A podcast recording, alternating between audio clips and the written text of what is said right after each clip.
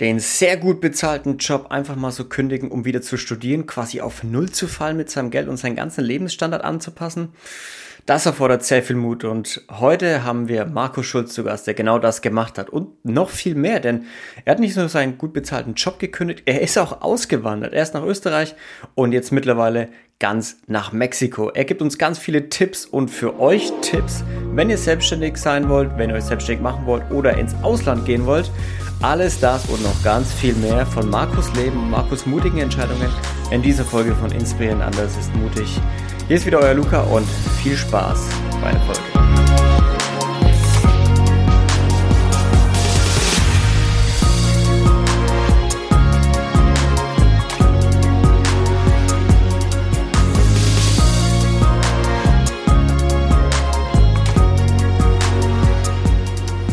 Was war denn die schwierigste Entscheidung, die du bisher treffen musstest, mein lieber Marco?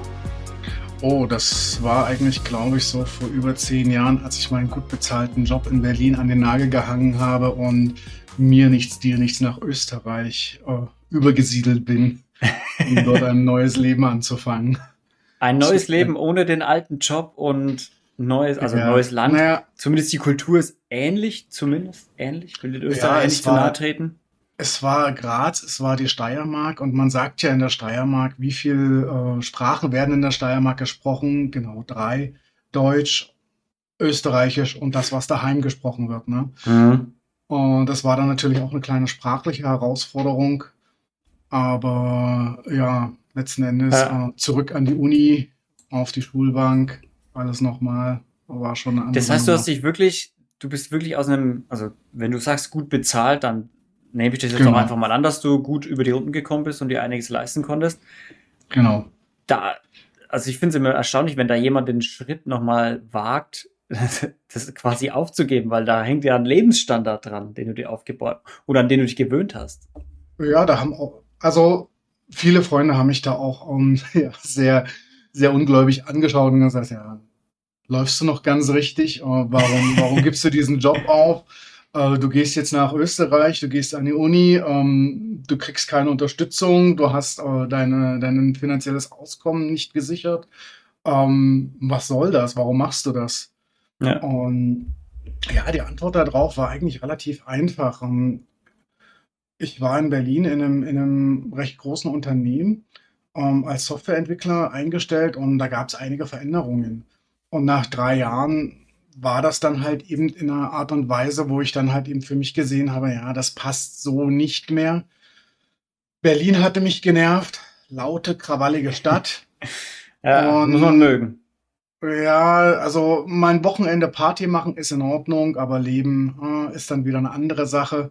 Ich hatte dann auch die ganzen drei Jahre in Berlin eine Baustelle vor der, vor der Haustür, so hm, zehn Meter. Das ist natürlich Premium, ne? Ja, das, das hat mir die Entscheidung, aus Berlin zu gehen, doch recht einfach gemacht. und ich hatte in der, in, der, in der Firma so ein bisschen versucht zu sagen, okay, dann, dann mache ich halt eben so international, internationales Consulting. Ähm, das ist dann meistens immer so, ach ja, ja. Und da habe ich da auch kein Fortkommen gesehen. Und naja, ob ich nun ewig jahrelang ähm, ja, auf der gleichen Stelle trete, oder dann mhm. halt eben andere Sachen mache, muss man dann sehen, weil was vielen Leuten eben heutzutage nicht bewusst ist, ist ja klar, ich kann eine Festanstellung haben, aber ganz ehrlich, ähm, wie sicher ist die denn? Ja, das mhm. sehen wir ja heutzutage auch gerade wieder. Wie ja, also ich meine, freigesetzt werden. wenn du jetzt in einem, kommt immer darauf an, wenn du in einem großen Unternehmen arbeitest, großer Konzern mit einer Gewerkschaft oder so dahinter, dann bist du schon ziemlich abgesichert. Aber ich bin auch ein großer Verfechter von der Theorie so, weil immer alle sagen, ja, Selbstständigkeit, das ist doch so unsicher und du weißt doch gar nicht, was nächsten Monat ist. Ja, aber du weißt deinem Job, Angestelltenverhältnis auch manchmal nicht, was nächsten Monat ist. So klar, genau. du hast nächsten Monat wahrscheinlich noch deinen Job, weil du hast da Kündigungsfrist. Aber was ist denn in drei Monaten oder in sechs Monaten? Genau, du kannst ja auch da so jederzeit deinen Job verlieren. Also als Selbstständiger hast du ja dann trotzdem immer noch den Vorteil, du bist deines eigenen Glückes Schmied irgendwo. Na, ein großes Problem der meisten Leute ist, ähm, es fehlt so ein bisschen ähm, der, die finanzielle Erziehung. Ja, also die können mit Geld einfach nicht umgehen. Viele mhm. Leute haben halt eben ähm, entsprechend Schulden, sie leben schon im Voraus und mhm. haben natürlich dadurch äh, wenig ja, Möglichkeiten, sich irgendwie ähm, abzusichern und zu sagen, ich überstehe mal einen gewissen Zeitraum für mich alleine. Aber auch große Unternehmen, ähm, im Moment hat gerade Microsoft bekannt gegeben, dass 1000 Personen, sogar glaube ich über 1000 Personen ja, freigesetzt ja. werden. Ähm, ich bin mir jetzt nicht sicher, ob es 1000 oder 10.000 waren, aber war schon sehr, sehr viel. Und ja, das sind auch alles sehr gut bezahlte Leute, die sich durchaus gedacht haben, so, hm, hier werde ich äh, bis zu meiner Rente aushalten. Hier werde ich alt. ja, genau. ja, definitiv. Wie war das denn für dich, dein Mindset so hingehend zu ändern? Dass, dass du gesagt hast, okay, ähm, ich, für mich ist das gar kein Thema, jetzt wieder in einer WG zu wohnen zum Beispiel. Das fing eigentlich Geld ganz hab. schon viel früher an. Also ähm, letzten Endes ähm, bin ich eigentlich so aufgewachsen. Ähm, ich war 14, ähm, es kam die deutsche Wiedervereinigung. Meine Eltern kriegten einen Job in den alten Bundesländern und ja, ich musste mit, ob ich wollte oder nicht. ja. Und dann hieß es natürlich, ähm, Freundeskreis und alles Mögliche hinter sich lassen, das Leben neu einrichten und mit 14 habe ich halt eben gelernt, ey, das geht, das geht gar nicht immer so schlecht. Mhm. Und von daher war das für mich nie irgendwie ein Thema zu sagen, hey, ähm, ich habe Angst vor Veränderungen. Und ja. Von daher, es geht immer irgendwie weiter. Man also für dich war das, war das schon so ein bisschen auch Erziehung, wurde, oder da, nicht Erziehung ja. absichtlich, aber halt so Kindheit, Erlebnisse, dass du wusstest, naja, manchmal braucht man halt so einen harten Cut, aber danach geht's es, weiter. Es ging ja auch nicht anders, weil die Situation in den 90ern in den neuen Bundesländern war halt auch sehr dramatisch. Eine ganze Menge Leute waren arbeitslos, es gab keine Perspektive und ja, was, was sollte dann nun sein? Also ähm, meine Eltern wollten mir ja nun auch nicht vorleben, auf der Couch sitzen und Bier trinken ist ein, ist ein Lebensziel. ähm, das hätten ja. die selber auch gar nicht durchgehalten. Und von daher sind die dann halt eben auch ähm, sozusagen selbst motivieren, dann äh, nach Nürnberg gefahren, haben sich da einen Job gesucht und so weiter. Und das hat dann halt eben da so alles irgendwie geklappt. Mhm. Ins schöne Nürnberg. Ja. War auch eine spannende Zeit. War eine spannende ja. Zeit. Auf jeden Fall. Ja, das glaube ich. Wenn du, ich meine, das war, das war ein mutiger Schritt, das glaube ich dir sofort. Aber du bist ja nicht in Österreich geblieben, du bist ja sogar noch weitergegangen. Also du bist ja dann sogar ja, genau. komplett ausgewandert, ne? Einmal ja. über den Globus rüber. Ja, die Geschichte war ja die, also um, ähm, ich wusste grundsätzlich, um, ähm, ich möchte in Deutschland nicht alt werden. Das liegt so ein bisschen ähm, ja, an der Art und Weise, wie in Deutschland so das System für alte Leute funktioniert, so Altenheim und und und. und ähm, eher nicht. War mir schon ganz klar. Meine Mutter hat im Pflegeheim gearbeitet und ähm, ja, nee, äh, ist keine, keine Zielstellung. Mhm. Und ja, dann hat's mich halt eben nach Österreich getrieben. Ähm, ich wollte dort ein Doktorat machen. Das äh, habe ich nicht zu Ende gemacht. Ähm, nach drei Jahren habe ich dann festgestellt, hm, das läuft so nicht für mich. Und war natürlich extrem desillusioniert. Ne? Und brauchte erst einmal irgendwie eine Neusortierung und dachte mir so, um Gottes Willen, was machst du jetzt? Ähm, hatte natürlich dann auch erst einmal, oder ich war erst mal an dem Punkt zu sagen, okay, hier geht's nicht mehr weiter nach vorn äh, ich brauche einen kompletten Kurswechsel und wusste aber noch nicht wohin. Und im ersten Moment habe ich erstmal die Reißleine gezogen und gesagt, okay, ähm, das Doktorat hänge ich jetzt an den Nagel. Das äh, endete dann, also ich mhm. bin relativ schnell dann äh, hingegangen und habe mich exmatrikulieren lassen, damit da ähm, sozusagen, damit ich dann halt immer noch irgendwie mal die Möglichkeit habe, das weiterzumachen, falls ich dann doch mal auf den Trichter komme.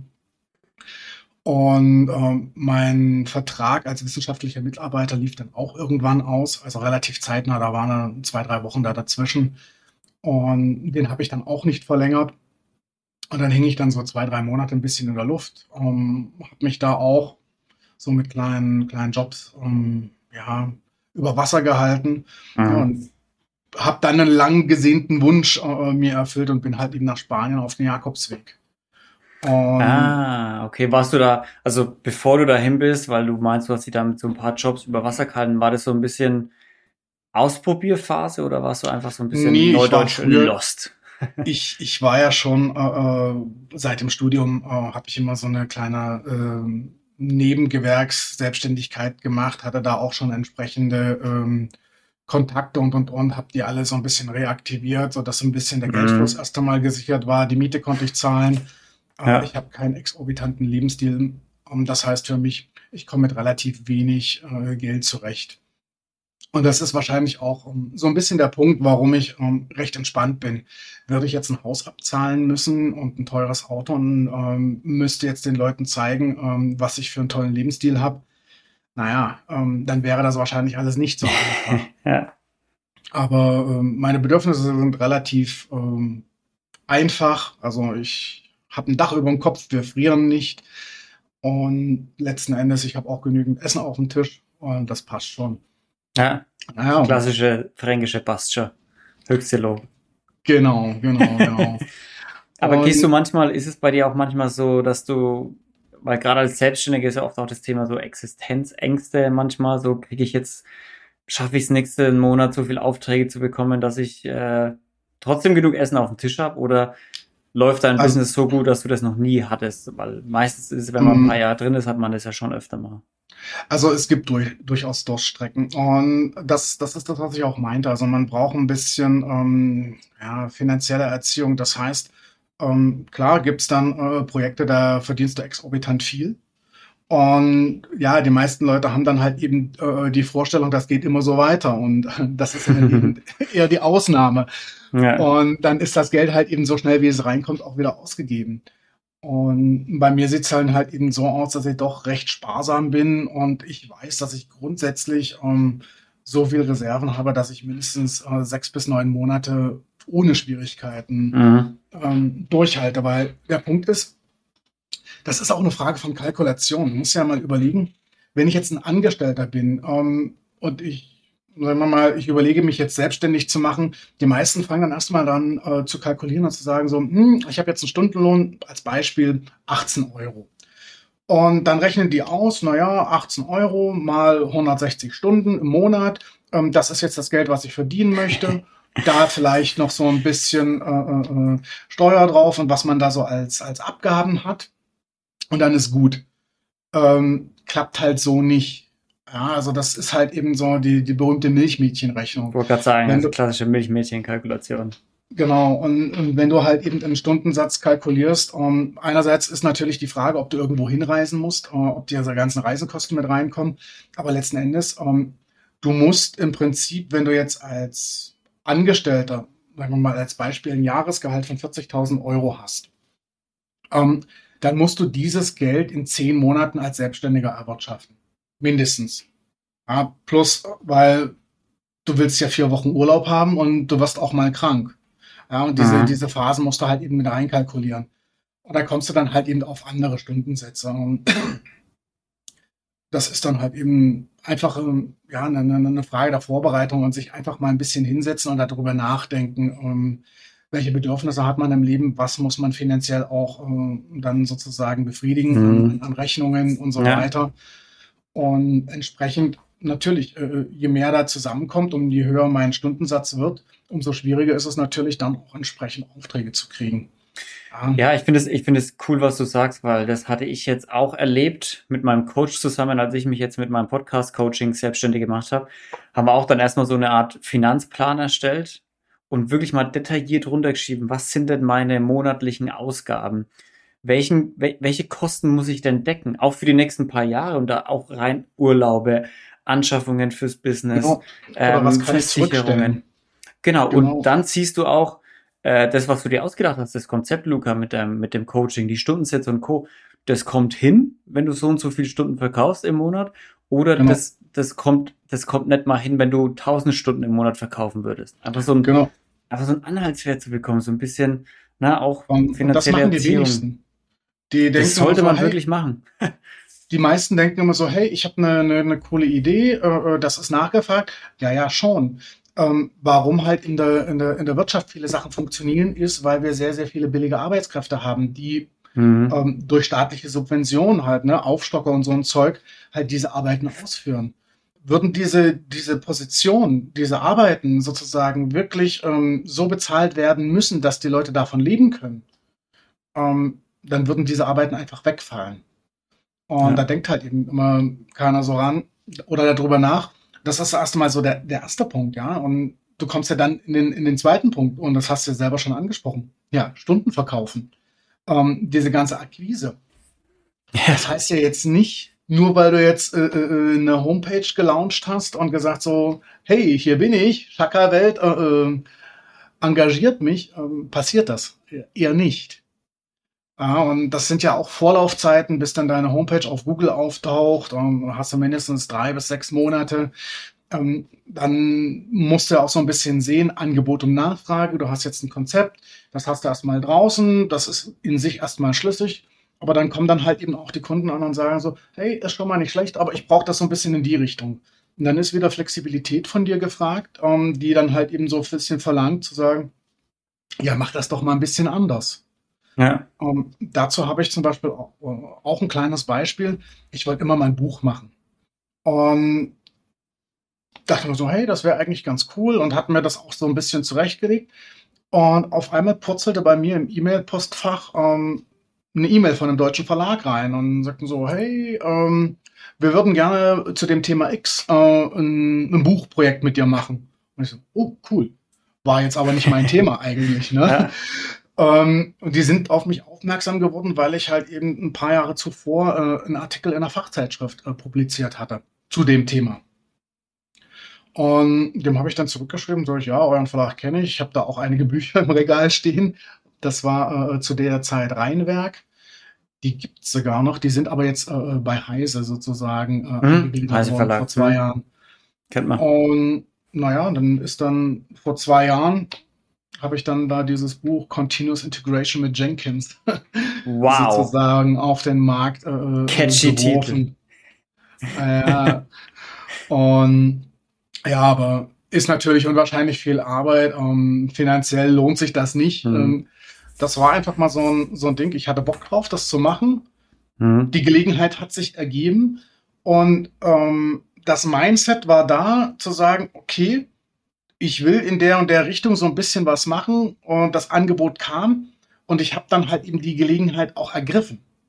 Mhm. Ja, weil viele Leute haben so eine ganz konkrete Vorstellung und können keinen Zentimeter nach rechts oder nach links abweichen und sagen dann immer so, naja, bei dir flutscht das immer alles so, aber mhm. die selber sind nicht bereit, auch nur irgendwie äh, einen Schritt vor oder zurück zu gehen. Ja, oder Kompromisse ein bisschen einzugehen.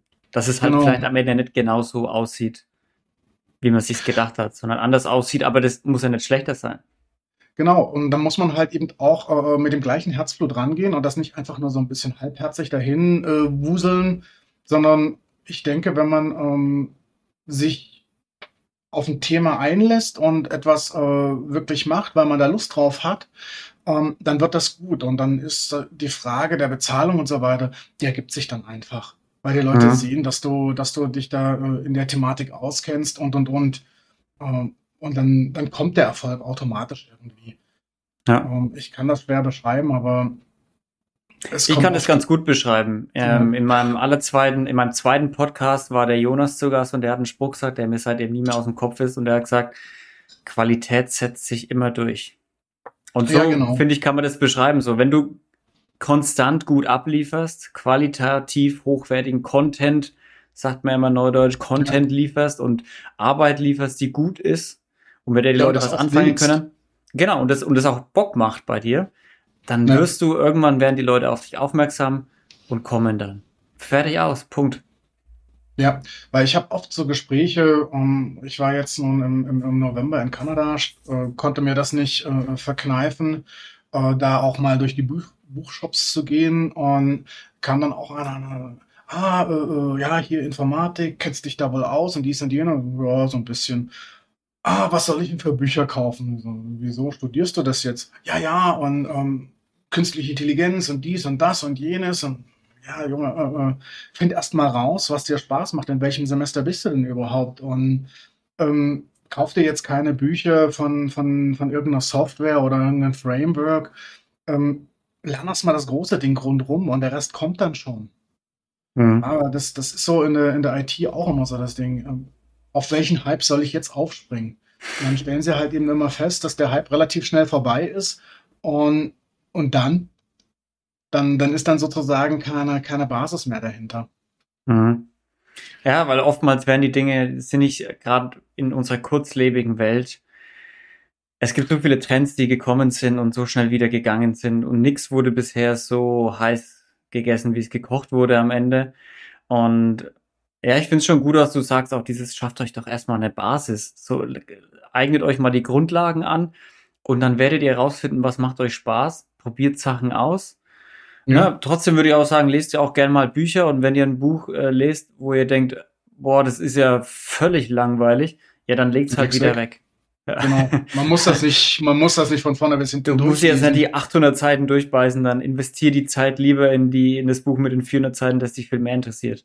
Genau. Und das ist halt eben auch immer so der Punkt, ja. Du kannst gerne äh, äh, dich auch mal irren und mal ein paar falsche Schritte setzen, aber in dem Moment, wo du feststellst, so, hey, das ist nichts für mich, dann bleib stehen und orientier dich neu und geh nicht ja. weiter in die falsche Richtung. Und ich glaube, es ist halt eben auch sehr wichtig, die Motivation. Ähm, wenn jetzt jemand zu mir kommt und sagt, ah, was soll ich denn jetzt äh, mal studieren, was soll ich denn mal machen aus meinem Leben, um reich zu werden? Ja, dann such dir reiche Eltern. Anders, oder ja, oder spiel heiraten. Lotto. Ja, heirate reich, hab reiche Eltern oder spiel Lotto, irgend sowas. Ähm, wenn du, wenn du nach einer Berufung suchst, nach Sachen, äh, auf die du auch noch nach der Rente vielleicht Bock hast, ähm, ja, dann lass dich, lass dich auf eine Reise ein, äh, probier dich aus und guck, ähm, was sind deine Stärken. Und ich kenne das, ähm, wenn du, wenn du für große Unternehmen arbeitest, kommst du mal in so Coachings rein.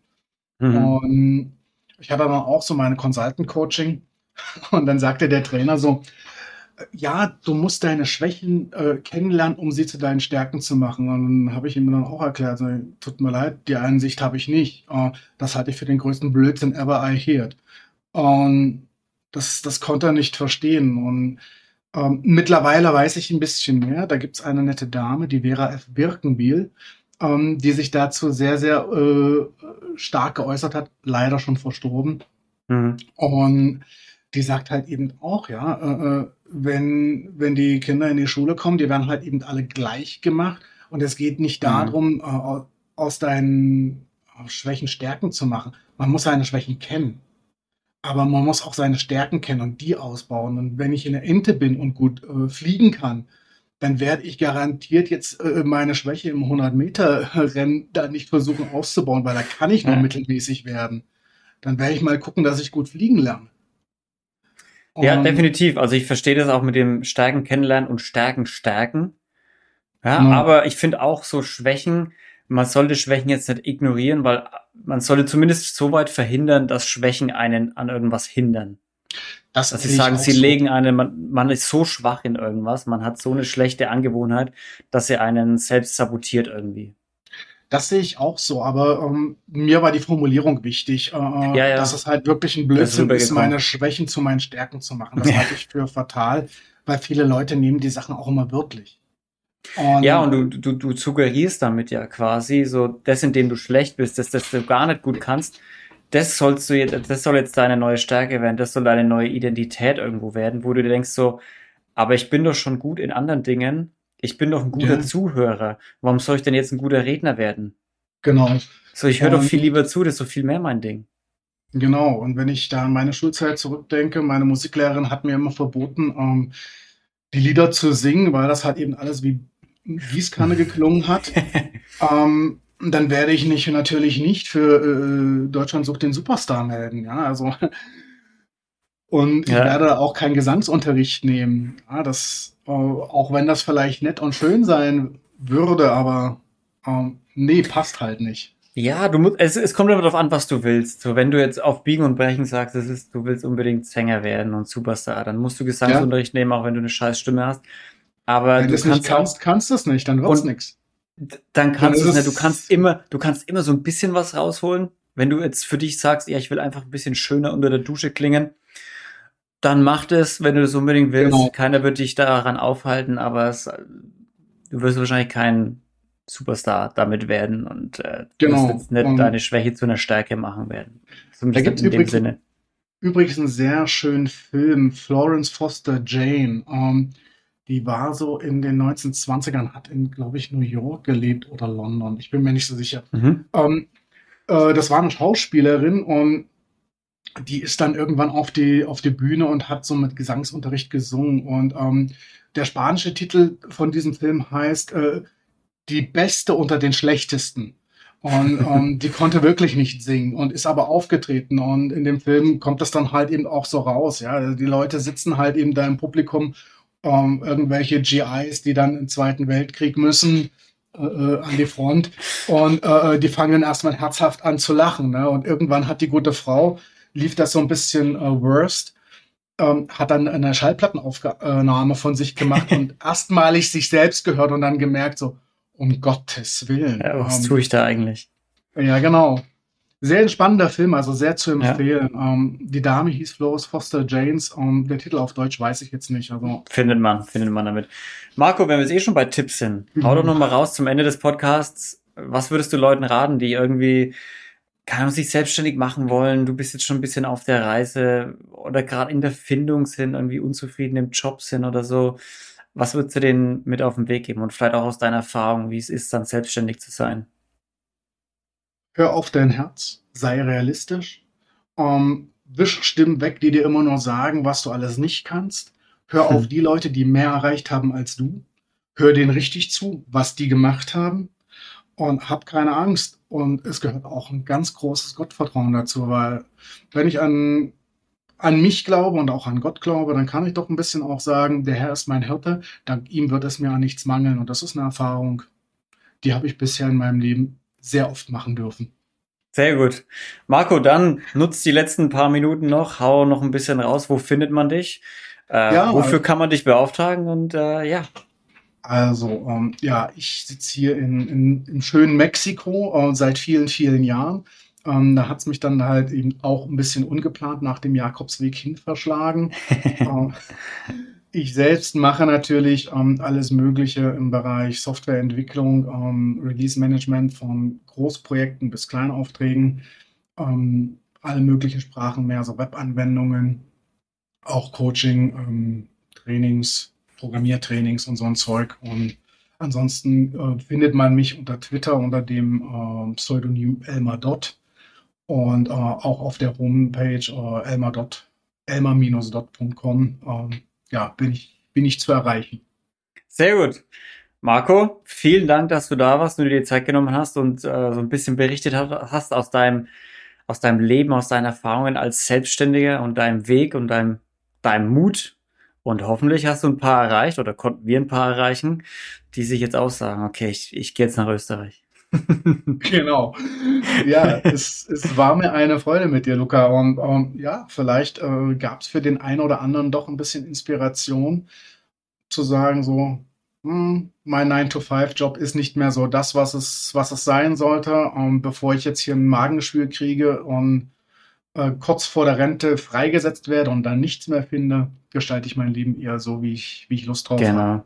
Fahre dann keinen dicken BMW, sondern nur einen kleinen, kleinen Polo oder irgend sowas, aber hab ein glückliches Leben.